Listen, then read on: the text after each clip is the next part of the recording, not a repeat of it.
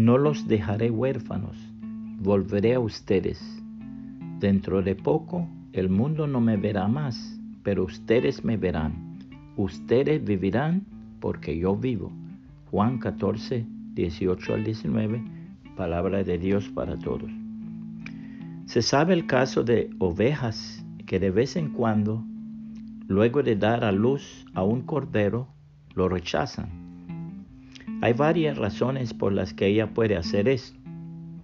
Si el cordero regresa a la oveja, la madre puede incluso patear al pobre animal. Una vez que una oveja rechaza a una de sus corderos, nunca cambiará de opinión. Estos corderitos rechazados por su madre, inclinarán la cabeza tan bajo que pareciera que algo está mal con su cuello. Su espíritu está roto. Estos corderos se llaman bummer lambs en inglés, huérfanos o rechazados. A menos que el pastor intervenga, ese cordero morirá rechazado y solo.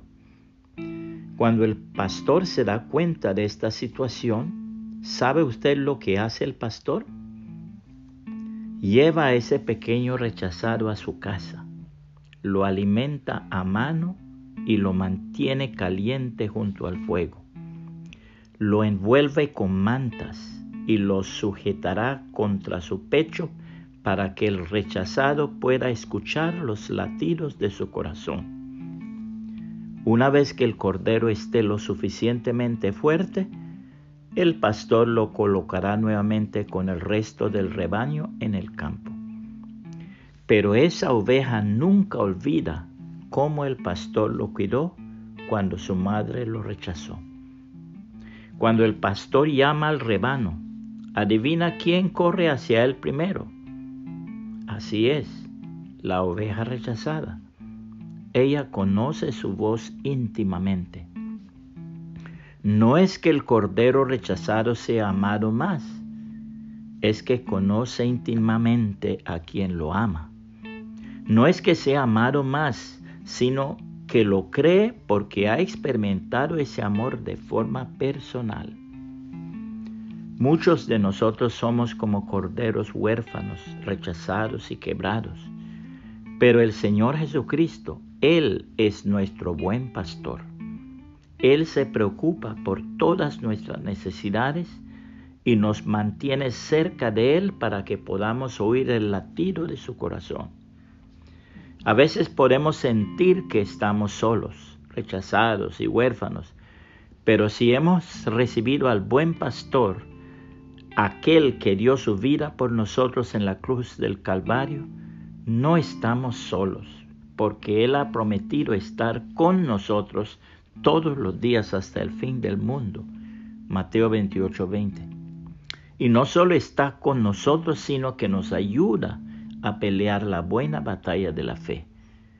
Por tanto, jamás lo olvide, nadie te amará y cuidará como el buen pastor Jesucristo. La palabra de Dios dice, los que oyeron a Jesús usar este ejemplo no entendieron lo que quiso decir. Entonces les dio la explicación. Les digo la verdad, yo soy la puerta de las ovejas. Todos los que vinieron antes que yo eran ladrones y bandidos, pero las verdaderas ovejas no los escucharon. Yo soy la puerta. Los que entren a través de mí serán salvos. Entrarán y saldrán libremente y encontrarán buenos pastos. El propósito del ladrón es robar y matar y destruir.